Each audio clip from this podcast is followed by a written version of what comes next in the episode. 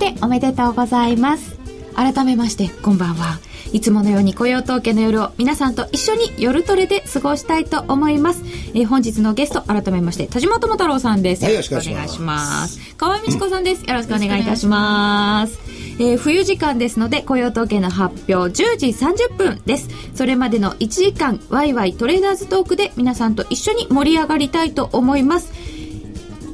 ツイッター番組ブログで皆様からのご意見ご質問など受け付けております。ツイッターでどんどん入れていただけますと随時取り上げさせていただきますのでぜひぜひご参加ください。えー、10時30分の発表はラジオの放送終了直後になりますので、えー、ラジオでお聞きの方はユーストリームの方に、えー、番組終了後いらしていただければ幸いでございます、えー、番組のブログにユーストリームへの入り口ついておりますのでぜひいらしてください。FX プライムのプライムチャレンジをもっと楽しむためのコーナーもあります。今日は高野康則さんは電話でのご出演です。週末の夜皆様と一緒に楽しく過ごしたいと思います。ツイッターでいただいております。田島さんログハウスに住んでる兄貴っぽいファッション。兄貴。はい、友太郎さん今からジムにでも行くような格好や 今日考えてきてくださったんですよね。ね先月ね、黒子集団って言われたからね、やっぱり色のあるものなんかないかなと思って探したんですけど。こうなった。こうなった。そして、ログハウスの親父になっちゃった。すいません。え、でもなんか、おしゃれな。いえはい。あったかいのが一番です。先月ですか、はい、本当にみんな真っ黒だった、ね、そう、みんな真っ黒だった。うんうん。で河合さんも白黒で。そうですよ今日はなんかちょっとこうね、ね、明るい感じで新春のムードですね。あそうですよね、はい、ちょっと新春で。私は違うかな。まあいいか。大丈夫です。着物というサプライズはなかった。そうですね。なるほど。この時間にはなかなか、はい、えー、今日は、えー、雇用統計ですが雇用統計自体は最近はちょっと注目度下がってるんですか、うんっていうよりはあの相場がドル円なんか動かないですよね、うん、それとあとユーロが中心なのでユーロの材料にこう振らされちゃうっていうパターンになりつつあるんじゃないですかね。何か雇用統計で反応してもその後ユーロに何かがあるとドンってまた動いちゃうのかなっていう気分でしょうか。そうですよね、でただでも去年ってあの割合こうアメリカの景気も低空飛行でよくわかんないみたいなところとあとユーロの問題とであのリスクオンとオフがこうちょっとこうどっちかの方向に傾いてアメリカに寄りに行ったり、はい、寄り寄りに行ったりしたんですけど今年というよりは去年の10月ぐらいからはアメリカの景気ってなんとなくちょっとこうあの良くなってきたなっていう感触っていうのがあるのと、まあ、雇用とそれから住宅関連もこう少しずつ良くなってるっていうのがある、いますよね。だからそそれで今年初めに出てきてる指標も IS もまあまあ良かったし、あの全般的に、まあ、選挙の年でもあるんでいいんじゃないかな。アメリカのその景気でいうと一人勝ちじゃないかなっていうムードがちょっとあってそうするとなんかヨーロッパのあの悪い材料っていうのが急にこうこう浮いて見えちゃうっていうんですかね。あの構造的な問題がさらに強く出てきちゃうっていうところはありますよね。うん。それが一体どうなのかをぜひぜひ伺いたいと思っていたんですよ。どうもアメリカ経済ちょっと良くなってるんじゃないの？って経済指標は確かにちょっと良くなったんじゃないの？って言われてるんですけど田島さん、これどのぐらい信用していいですか？まあ結局どん底から少し這い上がってきたっていうレベルだし、はい、まあその一頃やっぱり非常に厳しい状況っていうのは特に昨年のやっぱり678月ぐらいですか、まあ、そのあたりに対しの状況に対してのその反動っていうんですかね、まあ、あんまり悲観的なことばっかり言いたくないんですけどっていうのが今出てるのと、数字見てもね例えばその製造業景況指数がですねその52とか3とかっていうね、まあ、要するに判断の分かれ目が50で、52、53は立派なもんですがちょっと超えた。ちょっと超えたっていうぐらいの低空飛行の中でねで、まあ、雇用指標っていうのも、例えば昨日の ADP もですね、まあ、ある意味のサプライズって30万人を超えるような、うん、数字っていうのが出てきたけど、でも、まあ、まだその程度っていうことと、もう一つは結局アメリカの雇用が増えたところで、それはあの、賃下げとのバーターなんですよね。あ、賃金は下がってる、うん、だから結局、じゃあそれが消費に結びつくかっていうとなかなか難しいと。もちろんその雇用が増えているレベルもまだまだ低いということですから、そんなにこうなんていうんですか楽観視できないことも事実もう一つ言えることは、まあ、せめてアメリカぐらい少しこう、立ち直りつつあるような状況を見せてくれないと、もうやはり何度も出てくるようにヨーロッパの問題はますますこれから深刻化する。うん、で、もう皆さんがやはり気にしてらっしゃるように、ついに2012年の第一四半期に突入しちゃったと。まあ、かねてから考えられていた、思われていたことですけれども、この1、2、3月、4月ぐらいまでは、はい、本当にちょっとこれ、きついぞと。ヨーロッパ問題については、まあ、場合によってその本当に究極のその混乱混迷っていうんでしょうかね、極みという状況に私たちが、まあ、そのぶち当たっていく目の当たりにするっていう、まあ、その時間帯だろうと思いますけどね、うん、そういうところにあっては、まあ、アメリカぐらいはちょっとしっかりしててくれないと、世界中が大変っていうような見方も、でも、そういう中でアメリカだけがデカップリングってできるもんなんですかね？まず難しいでしょうけどアメリカの方がどちらかというと、うん、あのまあ、えー、景気低迷状態っていうのが長いっていうか最初に入り込んでますから、まああのーでユーロみたいな構造的な問題がないので、抜け出すとすればアメリカの方がより早く抜け出すかもしれないのと、それからユーロ圏というのはこれからですよね。景気が悪くなるとしたらね。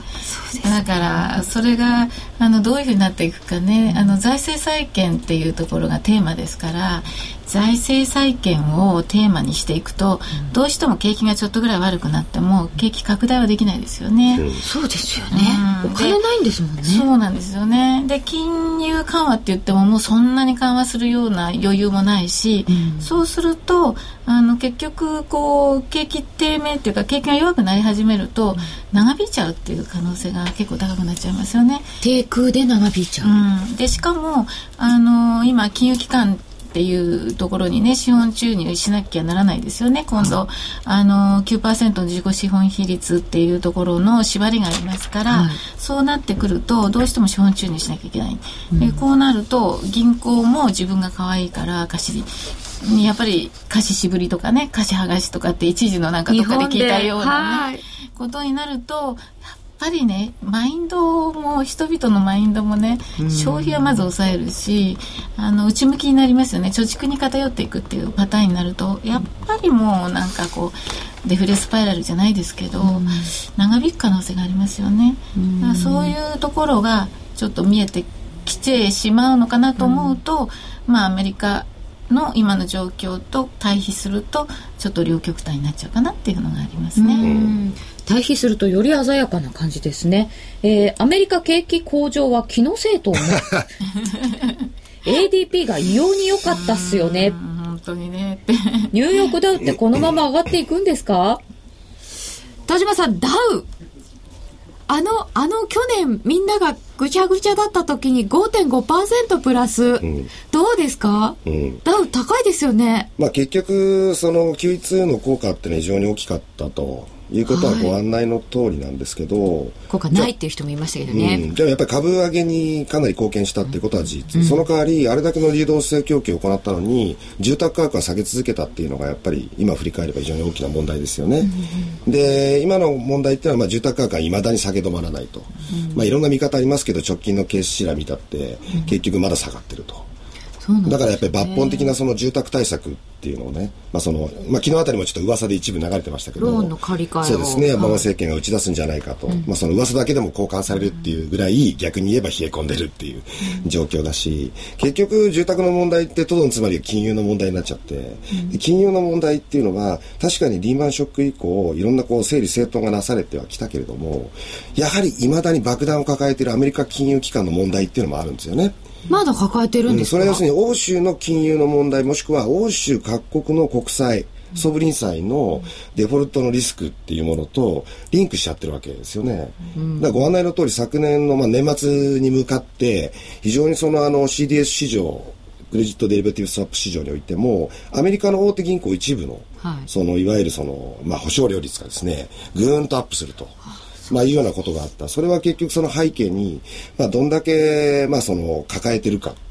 いわゆるデリバティブ商品をですね、それが大手の金融機関、アメリカの金融機関においても非常にその経営、明日の経営不安につながるようなリスクになるんじゃないかって見方が市場で、それもクレジットデリバティブスワップ仕様っていうのは、まあ、プロ中のプロたちが扱ってるマーケットだから、プロたちがそう見なしてるってことは、まあ、ある意味あんまり間違いないのかもしれない。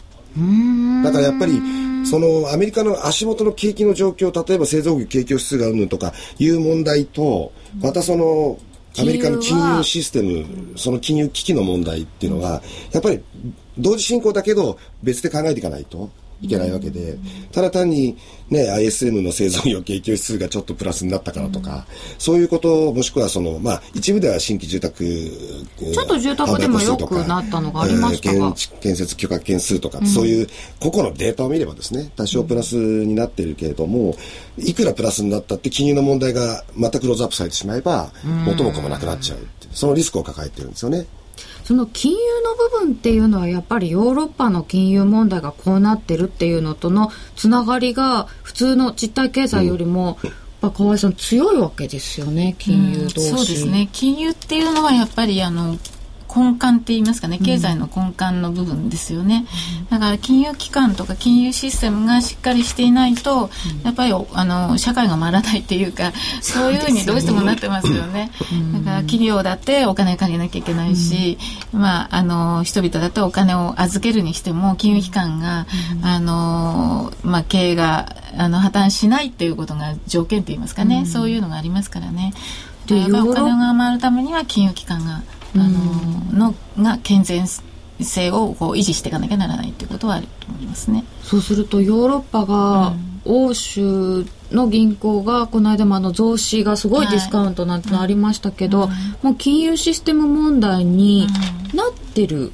そうですね。あの、今、あの、国債が売られたりとかね、うん、そういうことで、まあ、国のその資金調達リスクっていうのが出てるわけで、それがソブリンリスクということになってるんですけど、はい、結局、そういうのを買ってるのっていうのは金融機関だったりとかするわけですから、はい、そこにやっぱり根幹的な問題があるっていうところだと思うんですよね。だから早めに、あの、この間、そうね、あの、年末ですか、あの、3年でしたっけ？あの、あの、資金の供給で、はい。オペ無制限にやるっていうあれがねやっぱりあのちょっと危機感の表れなのかなっていう感じはしますよね。それだけ資金繰りは厳しいんだろうという。うん、まあ潤沢に資金をあのこう入れておかないと、うん、まあ金融機関が借りられなくなるっていうか、あのやっぱり調達コストが上がるっていうのが最大の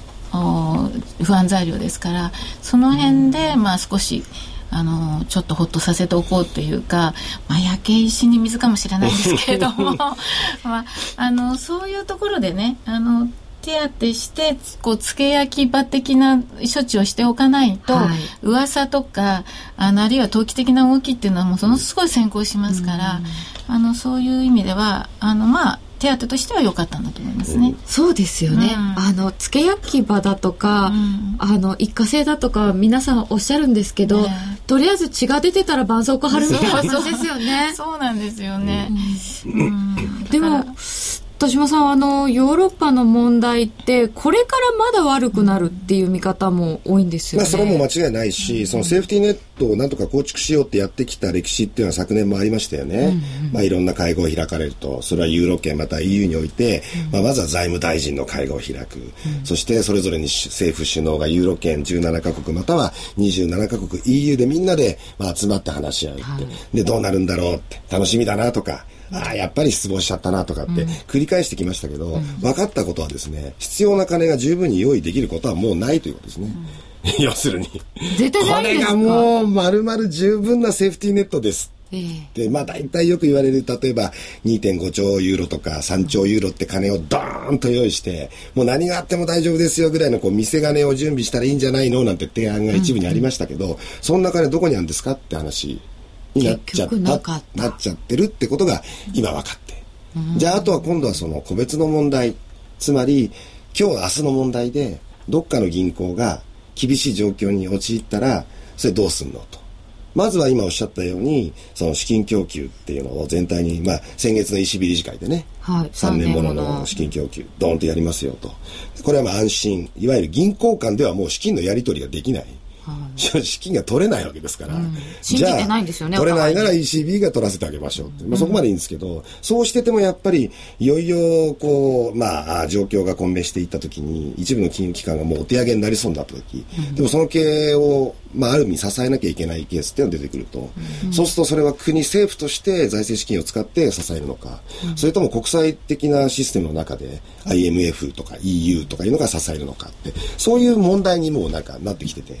こう大きなセーフティーネットを用意して万全の体制を整えましょうっていう段階は、ちょっと無理だから次の話しましょうっていうね、ところになってきちゃってる。うん、事前の策って言ったらいいんですかね、確かにね。そういう状況になってきちゃってますから、そんな中でもうご承知の通り今日の一番のテーマだと思うんですけども、この1、2、3月、4月ぐらいまでっていうのは、うん、とにかく次から次へとピックス諸国の債務の償還が訪れるわけですよね。そのたんびに、まあ、国債であればまた新たに国債発行してリファイナンスするとか、うん、または銀行の金融債、まあ、銀行の社債については、銀行が手元の資金でやりくりするか、または新たに社債を発行して調達するか、まあ、おそらくその社債っていうのはなかなかさばけないから、誰も買ってくれないですよね。ね。他の方法でっていうようなことになると、そこにまた様々な問題が起きてきますよね。うん、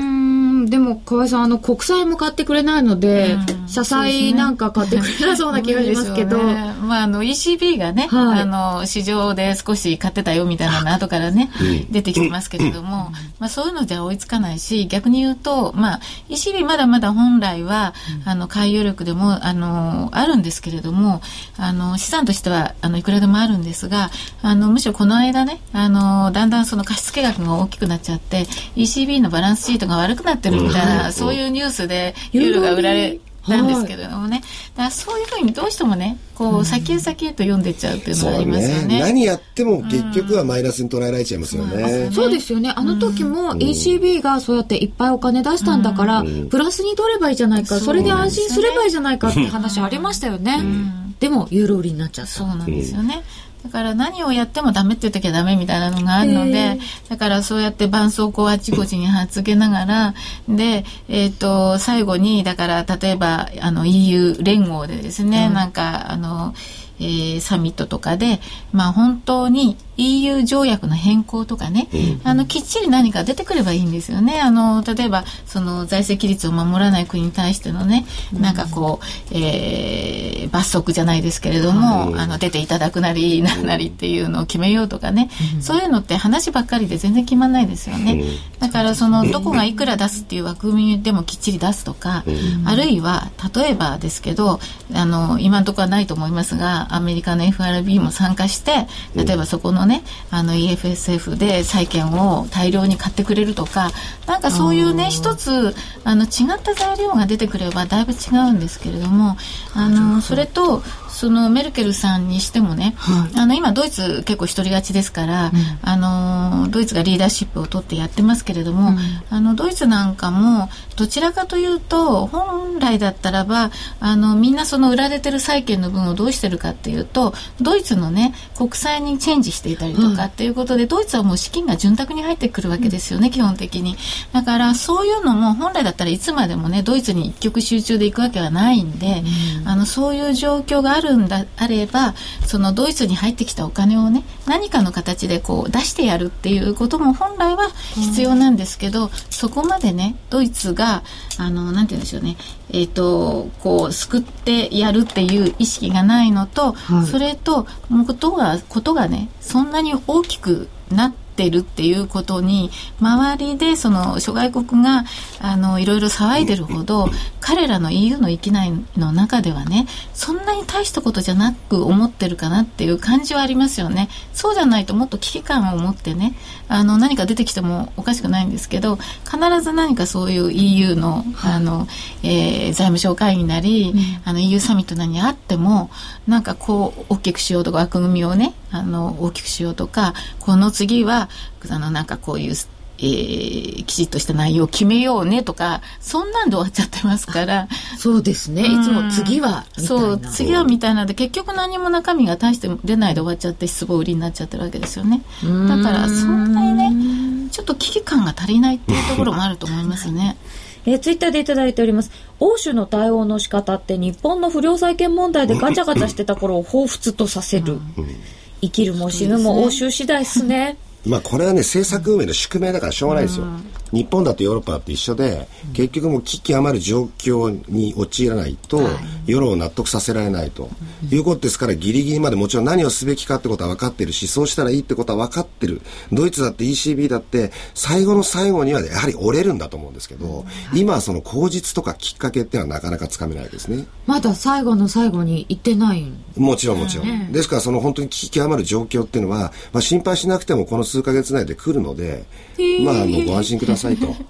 でもその間の数か月っていうのは、はいうん結構マーケット的には大変ですよね。それは大変だと思いますけど、ね、一時的なセリングクライマックスみたいな状況っていうのが、やっぱり必要だと思う。うん、まあそうすれば、先ほど加谷さんがおっしゃったように FRB だって動かざるを得なくなる。でも今こういう状況ですから、それはもちろん元々のその根拠というか原因、様々な問題の原因っていうのが、まあよく言われるとこのグローバリズムにあるとすればですよ。だって欧州のソブリンリスクがアメリカの金融の問題になっちゃうわけですから、そうまあそういう意味では、その元々のグローバリズムの問題っていうのはやっぱりもう、まあ、昨年も一部ありましたけど、例えば主要6中銀でもってですね、強調して対応に乗り出すとかっていうことがなきゃもうどうにもならない。でも、その、うん強調して乗り出すためには相当な危機っていうのがそこになければなくならなくて、その危機っていうのが到来するのを、まあ変な言い方ですけど、今待ってる状態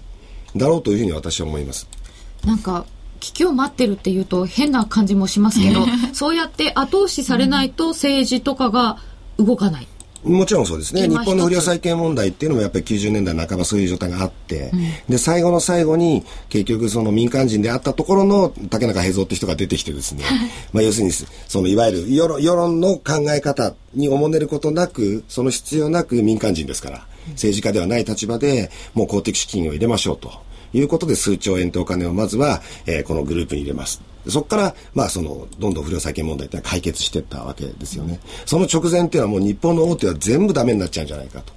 うん、で、正しく計算したら全部債務超過じゃないかと。はい、まあ、いうような状況になって、もうこれ日本経済おしまいだぐらいの状況になって。暗かったですよね。もう危機極まる状況になって初めて、はい、あじゃあ2兆でも3兆でも出しましょうと。うん、まずはこの銀行、銀行グループからって言って動き始めた。その方向にこう向かってる。で、日本が経験したことの10年遅れでアメリカ、15年、20年遅れでヨーロッパでまた同じようなことが起きるっていうね。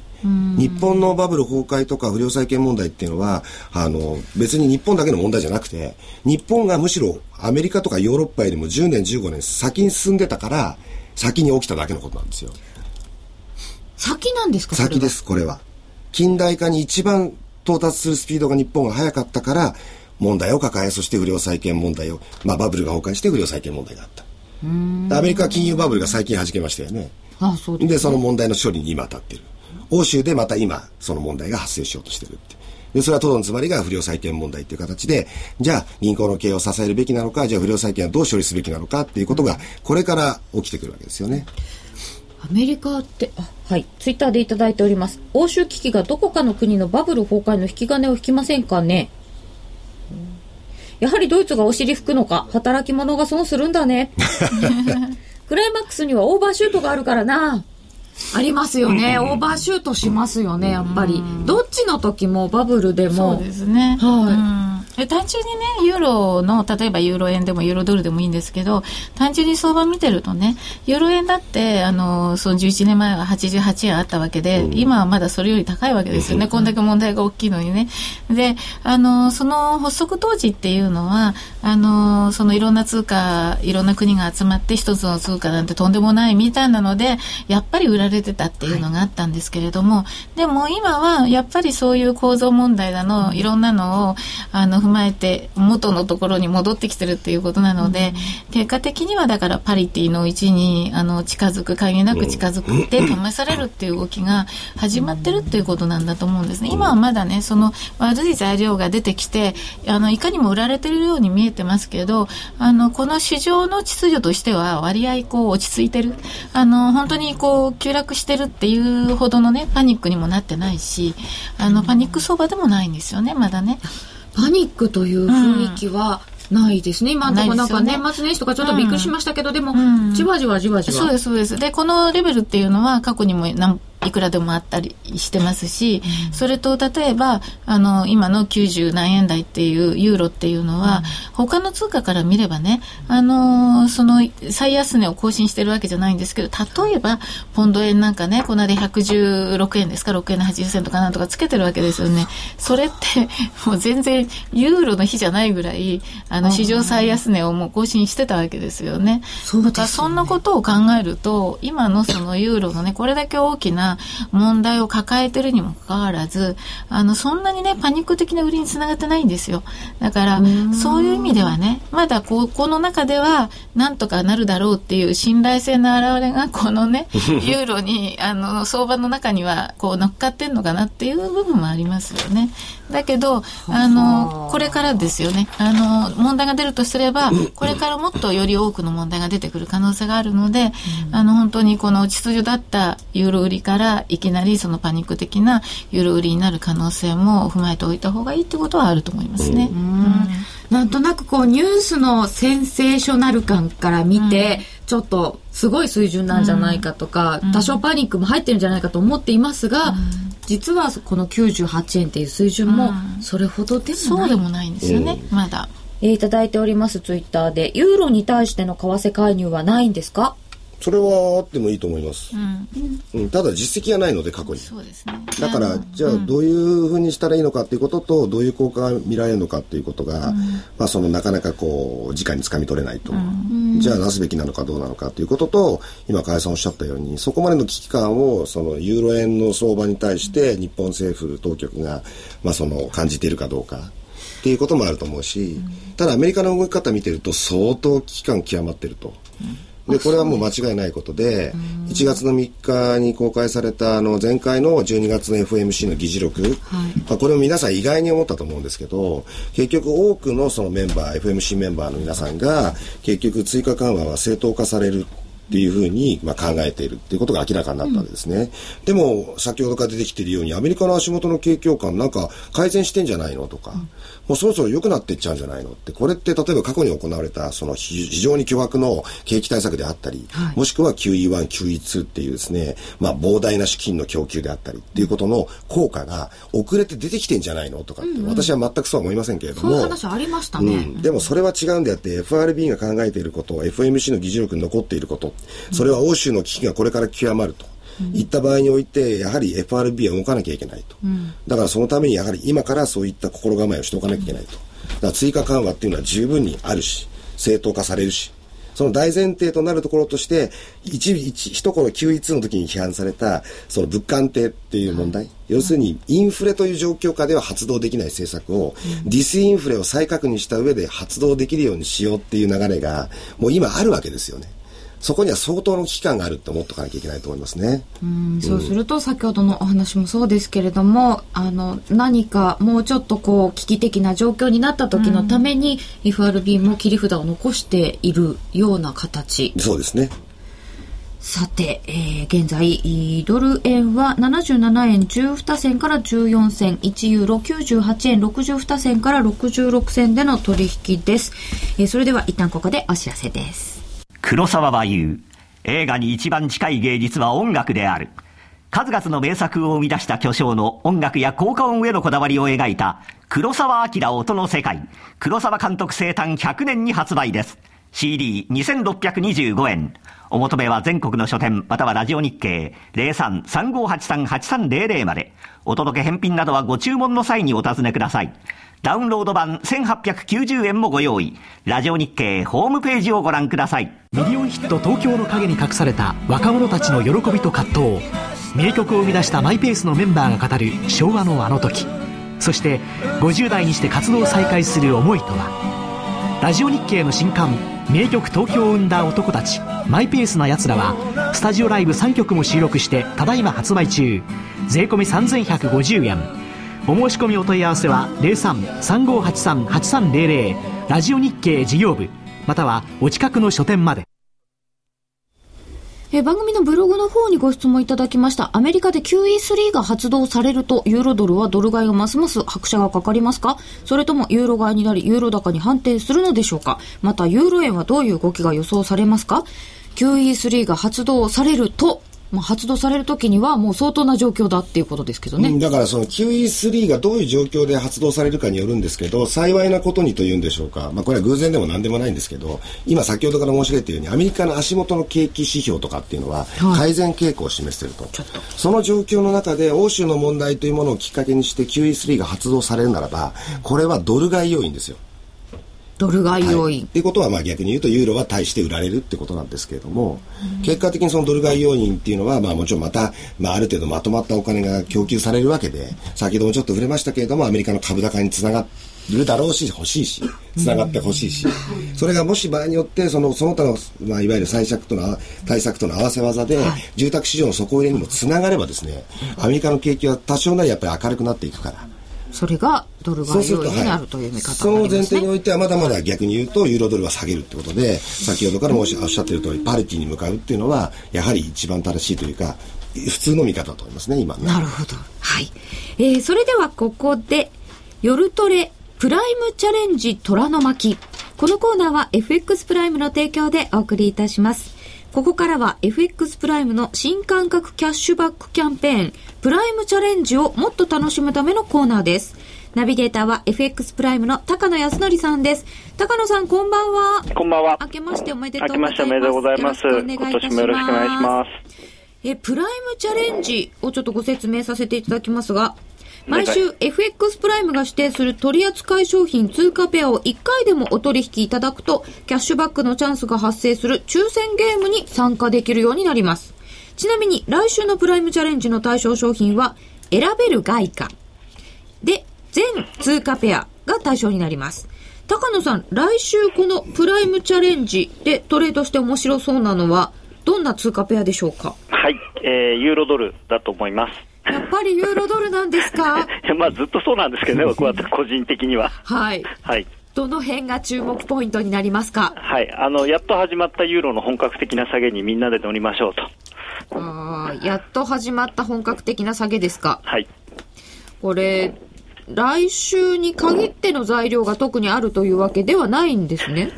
そうですね、あのもう流れの中で、あのユーロはまだまだというか、ですね。あのかなりいつも申し上げているように下がると思ってますので、はい、あの売りから入るということで言えば、ユーロはいいのかなと、あと来週ということで言うと、はい、まあ、ECB がありますので、ECB のあの理事会がありますので、まあ、ここでどういう話が出てくるのかということなんですけれども、前回の ECB の理事会を見る限りは、ですね、はい、あのドラギさんは、まあ、意外にもと言っては失礼ですけれども、そんなになんていうんですか、ルーズな感じの方ではないので、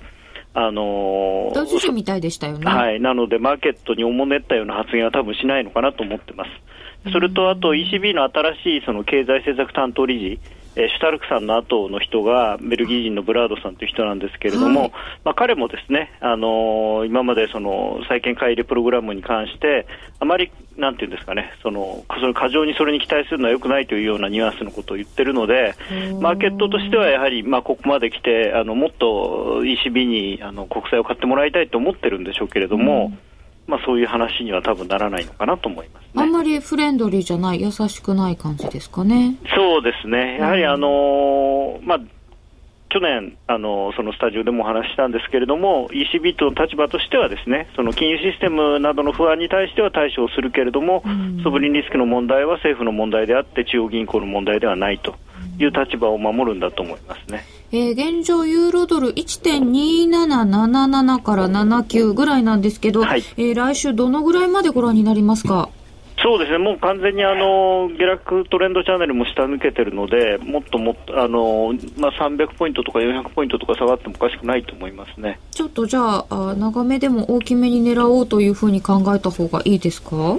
そうですね、あのまあ、あ私、個人的には今年のまあ、第一四半期ぐらいで1.15から1.18の間ぐらいまで下がると思ってるので、まあ、そこに向けて、まあ、もちろんその上下しながら下がっていくとは思いますけれども、はい、あのなんですか、こうリズムを作るっていうのにはいいんじゃないかなと思いますね。なんかあの売りポジションはずいぶん積み上がってるって聞くんですけど、それは気にしなくていいですか？あの短期的にはそういうので戻ることはあるんですけれども、うん、あの基本的にはその大きな流れっていうのは別にポジションの云々で変わるものではないと思ってます。はい。はい、えー、ちなみに、今週分のプライムチャレンジ抽選ゲームの権利取りが、まだ間に合うらしいんですよ。なので、はい、あの今晩、あの雇用統計が出て、ですねこれ、かなりいい数字を皆さん期待していると思うんですね、はい、あの昨日の ADP の結果が、まあ、本当にバカみたいに良かったので、あのまあ今日一日で、えーと、はい、昨日の夜からのアップデートされたその非農業部門雇用者数の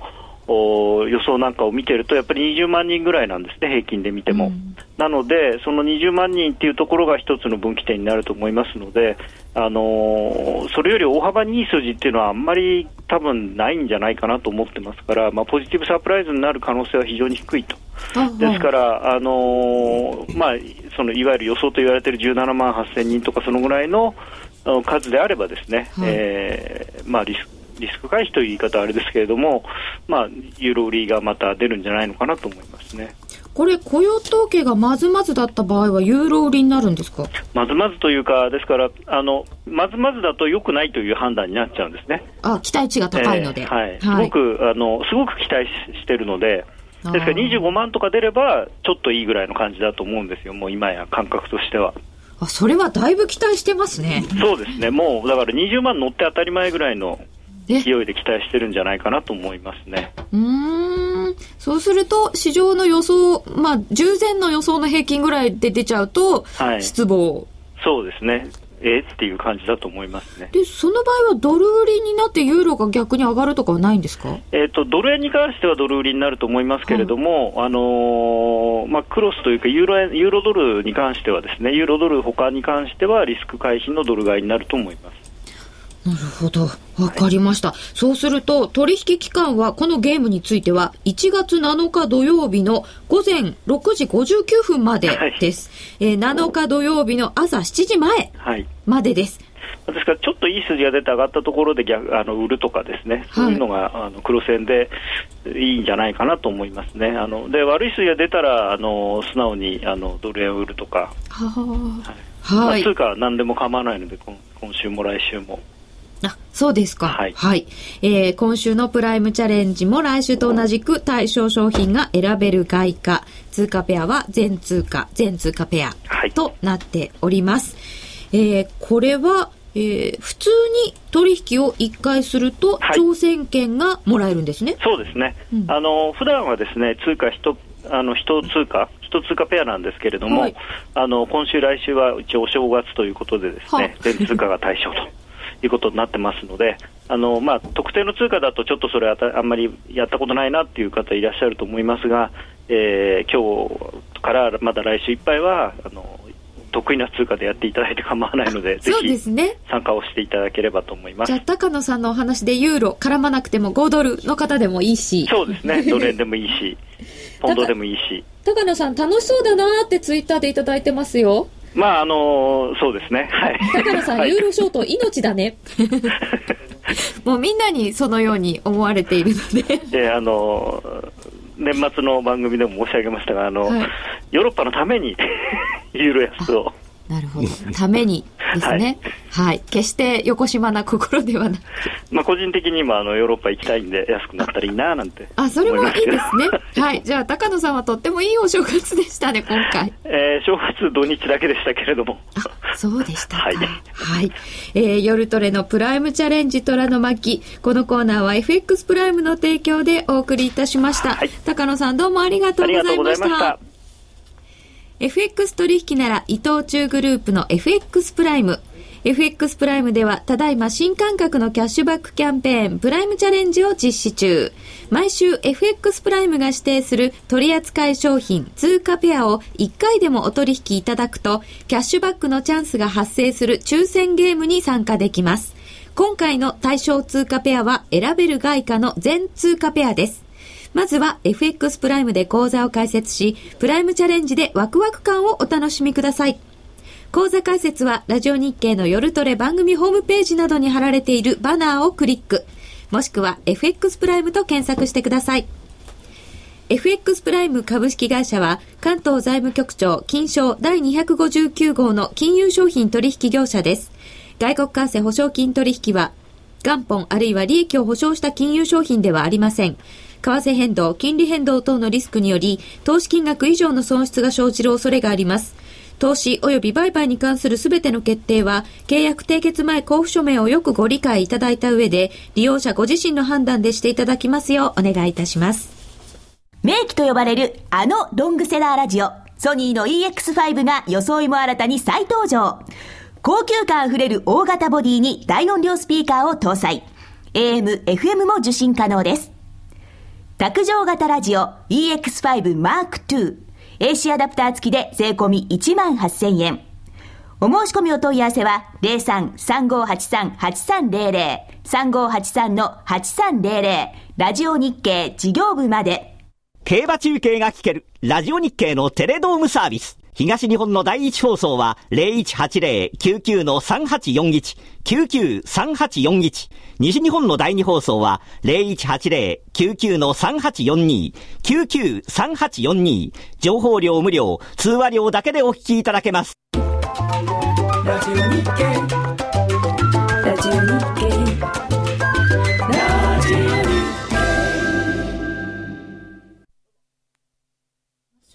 ましたしね。さて、えー、雇用統計の発表も近づいてまいりました。今回の見どころについて伺ってまいりたいと思います。まず先ほどからお話の出ている ADP の雇用報告なんですけれども、えっ、ー、と、17万ぐらいの予想のところ32.5でしたっけ？すごいいい数字が出ちゃった。いい数字なんですけれども、あの、私、日経証券のレポートで、ちょっと季節調整が12月はうまくいかないので、去年もそうだったし、だいぶ上振れブレる可能性が大きいって聞いたんですけど、うん、そんな要因もありそうですか？ADP 良い時ってあんまり雇用統計が、ね、あとねなんか期待しすぎてみんなちょっとあの情報修正すると、はい、結局なんかあとよ思ったほどじゃなかったみたいな感じが多いですよね。だからどうかなってあんまり。去年の1月分もね、うん、12月分の発表が1月あった時か、うん、ものすごい十数万の差がありましたよね ADP とね。ありすぎましたよね、うん、ね。これはもちろん季節的要因が絡んでるんだけど、えー、だから今日はむしろさっき20万とか数字出てましたけど、はい、要するに政府部門は23万ぐらいマイナスになるので、うん、そうこうやってさっぴいていくと11万とか12万ぐらいになるってもおかしくないっていう話があるわけですよ。11万とかだとだいぶ、うん、でもにもかかわらずまた20万とか30万だとすると、はい、もう完全にそこに法則性を見出せないというねそうですよね。全くこれは裏の裏、裏の裏を行かなきゃいけないのかっていうね。ADP の他に前提とされるものとしては、新規失業保険申請件数がありますが、はい、こちらも、あの、4週平均なんかがちょっと良くなってるんですね。そうですね。ちょっとずつちょっとずつね、37、8万ぐらいに落ち着いてきましたね。40万割ってきたっていう意味では、ちょっと良くなってきた、まあこれもね、だから結局後でいくらでも公爵されるんだけど、はい、でも前やっぱ前回の数字なんか見れば分かりますけど、結局その失業率が下がることも、失業保険申請件数が減ることもいいことではないんですよ必ずしもね。失業して、えーと、うん、もう諦めちゃった人がいるとか。労働参加率がだって前回なんかものすごい下がったわけじゃないですか、うんうん、そうすると要するにもう64%とか確か数字だと思うんですけど3割以上の方がですねもう働こうとしてないわけですよね。諦めちゃったわけですよね、だそういう状況の中で新規失業保険申請件数が減りましたとか。そうですね、ね、失業率が低下しましたって別に決して好材料でもなんでもないんですよね。そうすると ADP が良かったりしてだいぶ期待してるっていうことなんですけれども、うん、ドル円で見ると77円14銭16銭。もしかするとこう発表前に期待で上がったりするのかななんて思っていた、ね、もう一つあるのは結局 ADP でさ、まあ、いわゆるサプライズが出たじゃないですか、はい、で珍しくそのドルが買われたんですよね。うん、今の目下の状況というか近頃は好材料が出れば、結局リスク先行のドル売りとか言って、はい、そのアメリカの指標が良かったがゆえにドルが売られるっていうパターンでね,、うん、まあ、ある意味ユーロドルが上昇してユーロが買われるって。ところがこの昨日のパターンは ADP が、まあ、ある意味ポジティブなサプライズだったと、それでドルが買われたっていうちょっと近頃では珍しい結果になってて。本来はそれが正しいんですよね。もちろんそう。もちろんそう。今までが分かりにくかったです。ちょっとね、分かりにくかったんだと思いますね。で、あの、これ、ちゃんあのチャート的にねこう普通に見ていくと、はい、あの昨年まではね例えばあのそのユーロと、あの、オーストラリアドルとかね、そういうところの力関係で見ても、ユーロが売られると、オーストラリアドルはもっと売られるみたいなね、ちょっともみ合いだったんですよ。でも、この年末年始から一つあのユーロが際立って売られ始めたっていうところからすると、あらゆる通貨でユーロ安一つトレンドが始まっちゃったっていうような形にあのもうスタートがねそういうスタートしてるんですよね。だからあの対オーストラリアドルでも例えばユーロが売られてもオーストラリアドルはそんなに今売られられてないしあの対ポンドでもポンドの方が買われるようになってきてるしあのドル対ユーロでもっていうことでユーロがやっぱり本来のその、あの、こう方向性っていうんですか、この悪い材料とか、そういうものを全部織り込んで、あの、この年初からは、本当にユーロのどっぽ安になってきたんじゃないかと思うんですね、テクニカルに見ても。ということは、素直に、その、例えばアメリカのいい数字が出れば、素直にドル買われるし、あの、悪い数字が出れば、素直に売られて、例えばユーロもちょっとショートカバーが出るっていうんですかね。あの、だいぶポジション的にユーロショートも溜まってますから、そういうのをテイクチャンスして、うん、あの、アメリカの悪い材料が出た時に、ちょっとこう、ショートカバーさせられて、ユーロが少し戻るとか、そういう少し分かりやすい動きになるのかなっていう気もするんですよね。そうするとその辺の流れは、うん、えっ、ー、と、クリスマス明けから年末年始ぐらいからちょっと変わってる、うんね、ぐらいのそのクリスマス明けからちょっと変わってきてる感じがしますね。だからもうね、要するに欧州問題のそのやばさがですね、もう同行してきたんですよ。うん、本当に超えちゃった。だ結局、例えば S&P が年末にその15カ国のですか、はい、その格付けの見直しをすべきかどうかの発表をちゃんと明らかにしますよって言って、で、年明けにしますって 先延ばしたんですね。でも、ある意味において、これは結構覚悟、決意の表れでですね、まあ S&P だけじゃないですけど、ムーディーズにしたってフィッチにしたってですね、あんだけ言ってんですから、やっぱりこれ相当な理由付けをしながら、ちゃんと理路整然と、その格下げっていうことに対して取り組んでくるはずなんですよ。で、今日出るのか、明日出るのか分かんないって今の状況で、ユーロが買われるはずがないってことが一つと、フランスに万一があったら、もうこれ本当に全世界格下げショックなんですよね。ショックになりますかこれはもう間違いないですよね。だって EFSF は崩壊しちゃうんだから。そうか。かセーフティーネットがもう目の前から全てなくなっちゃうわけですよ、ある意味。そしたらまあ全てって言い方あれですけど、さっき言った ECB が出ていかざるを得ない、ドイツが協力せざるを得ない、FRB も出ていかなきゃいけないっていうぐらいの、もう今、タイミングに日に日に近づいてると。それぐらい危機があるわけです今。えー、じゃあユユーロ1本でもうショート。うん、そうです、ね、どの通貨に対してとかではなく、うん、だからユーロはもう本当にちょっと一つあのチャート的にも下に新しい相場が、はい、あのこう始まりましたみたいな感じになりつつありますね。うん、去年までの、まあ、アメリカ対あのヨーロッパの財政危機アメリカの経済っていうんでリスクオンとオフっていうのからあのちょっと切り離して完全にユーロの問題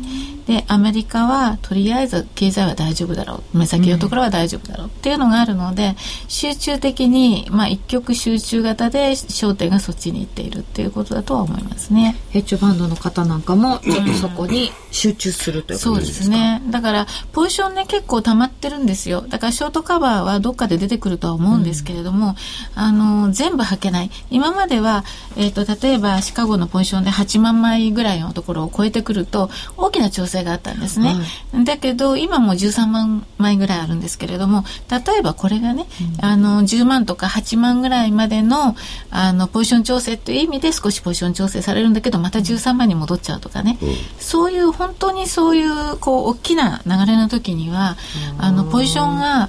大して履けないんだけれどもあのちょっとショートカバーしてもまたすぐに積み上がるっていうようなことをやりながらあのじわじわじわじわと売られていくっていうことは結構あるんです、ね、これまでは意外にこうショートカバーと言いながら、うん。えー、大きめの戻りがあったんですけど。そうなんですね。だけどそうじゃなくってこの感じからすると例えばあのまあ短時間でいくとすれば1.29絡みとかね、あの1.29台の真ん中とか、それぐらいまで戻ってもおかしくはないんですよ。ショートカバーで。でも、あの、それって150ポイントとか200ポイント弱ぐらいのところで、結構戻ったように見えても、まあ、そこからまた売られちゃうってことになるとね、あのやっぱりまた新値更新ということになるだからそのシカゴ筋の動きだけを今見ててダメなんですよ、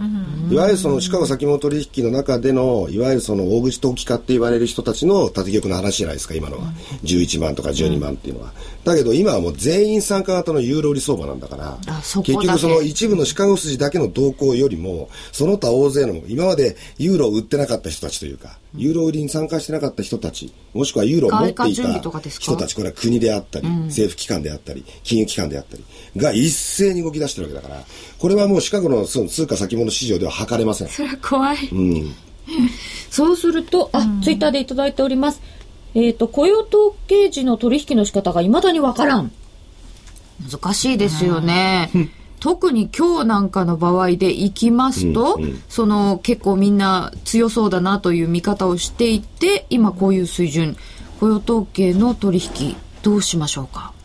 まあ、そういう指標の時はやらないというアドバイスもいただいておりますが、もし挑戦するのであれば。うん、そうですね。出てからでいいんですけど、例えばドル円だったらね、これあの、あの、散々78円台の前半のところで失敗して落ちてきてる相場なので、はい、あの、77円台の真ん中超えというのは、例えば数字が良くても、どうせ売られる、待ってて売られるレベルなんですよね。上がったら売ればいいですよね。であのこの76円のこの間50何銭で引っかかりましたけれども、はい、それはそれでポイントなので例えば数字がよくって上がったら素直に売って76円の、まあ、50銭の手前の76円の80銭台っていうのはまず普通にやってくるレベルなのでそこでリグとかねそういうのもできますね。基本は戻り売りですよね。まだねドル円のトレンドそんな強くないですからね。基本は戻り売り、あの78円のあたりっていうのはなかなかこ超えられなかった。78円の20銭ぐらいのところでもうダメで、うん、で結局77円台の真ん中切れてストンと落ちたっていう経緯がありますから、うんうん、そこの77の真ん中っていうのは今度レジスタンスになっちゃうんですよね。長期のレジスタンスラインっていうのはちょうど今78円のアンダーぐらいにあるんで、ね、結局これを超えると思ってたのに超えなかったっていうのはやっぱりもう上値の抵抗になってますよね、うん。うん、そうですね。だからまあそれもうちょっと、まあ、日柄って日柄調整っていうふうに我々は言ってるんですけど、うん、まあもう1か月っていうかもうちょっとやっぱり必要なのかなと思いますね。うん基本的には円安どっかで転換すると思うんですけど、やっぱり2月ですか。ね、一応あのうちは2月って言ってそうですね。ずっと以前から2月っておっしゃってますからね、えー、はい、えー、ツイッターでいただきました。全世界みんなでユーロ売りですか？なるほど。ユーロ売り祭りだね。わーいって。なかなか、うん、ででもまあ投資機会とすると、うん、じゃあユーロをどこで売るかって探す方がえー、乗りやすいんですか、ね、そうですね。だから、あの少しね、えーと、自分のそのこれからやっていくにあたってどうせ売るユーロ売りなんですけど、はい、アロワンスっていうかね自分の懐っていうのを少し深くしておかないといけないですよね。長期で見ていって1.0とか1.1に行くっていうふうには見てるんですけどだから上のねあの逆に言った時のアロマンスですよね。その部分っていうのはあのこの相場の始めっていうのは1.33の10ぐらいのところですかね。切れたところから始まってるんですよね。であの去年の寄り付きのとか1.33の57ぐらいだったんですけどそこでだいぶここらえてたんですよ結局ね。それが切れて新たなユーロ売りの流れ始まってますから何かの表紙に戻ると1.33台っていうところまでが起点なんですよねだからそれを試しに来る可能性はどっかであると思います。だけれども例えば長期的なトレンドで言ったら上は1.33下は1.1ぐらいのつもりでいることができれば戻り売りは仕掛けられますね。あの巻き込まれないで済むと思いますけどね。どうしてもユーロの話になっちゃうんですけれども、雇用統計の前ですので、ちょっとコンセンサスを確認しておきましょう。えー、みんなの外為のページを開いてみますと、えー、今回の夜トレの番組ブログから飛べるようになっております。えー、みんなの外為、えっ、と、ドル円のところですね。えーと、非農業部門雇用者数12月分は、うん、えー、15万5千人の増加というのがコンセンサスになっているようです。前回は12万人の増加でした。そして失業率は8.7%という市場予想になっています。前回は8.6%でした。まあ、これが急激に改善していたので、今回はちょっと悪化して8.7だろうというような市場の予想が多いようです。えー前回の変動幅は小さくてマイナス1ピップスでした。平均は29ピップス中くらい。前はここ大きいでしたよね。最近小幅な動きになることもあるので、ちょっと平均が小さくなってきたのではないかと思います。えー、15万5千人の増加というのが一応予想ですけれども、先ほどからちょっともう少し上で見ている目が多いのではないかという話が出ております。現在、ドル円が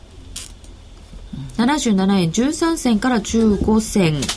ユーロ円が98円62銭66銭、ユーロドルで1.278789となっております。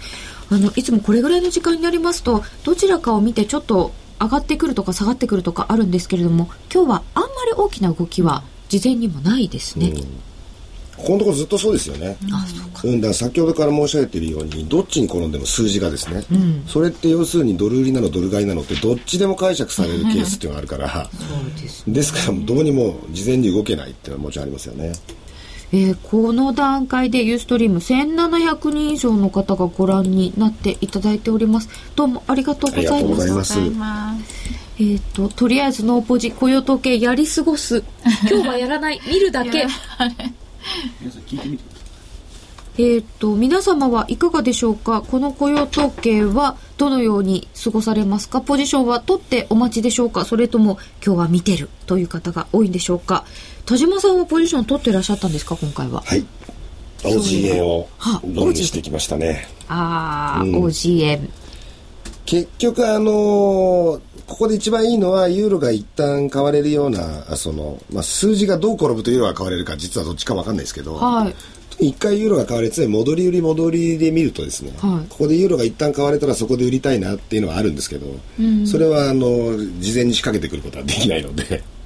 とりあえずは、あもう、そのリスク回避のドルね、リスク先行のドル売り、リスク回避のドル買いとかって、うん、そういうような後付け公爵されない通貨は王子しかないっていう。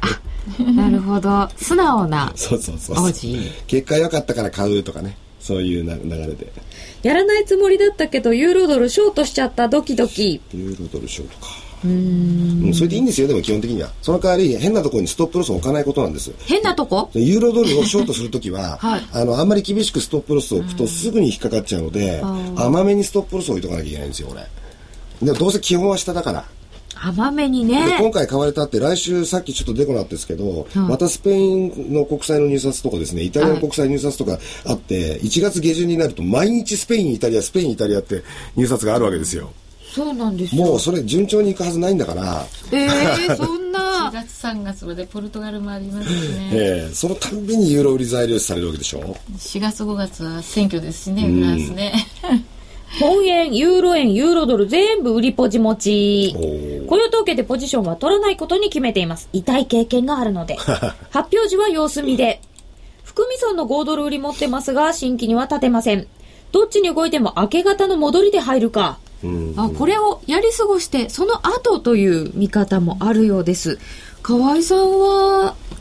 うんと基本的にはあのユーロ売りなんですけど今日はもうやめましたね。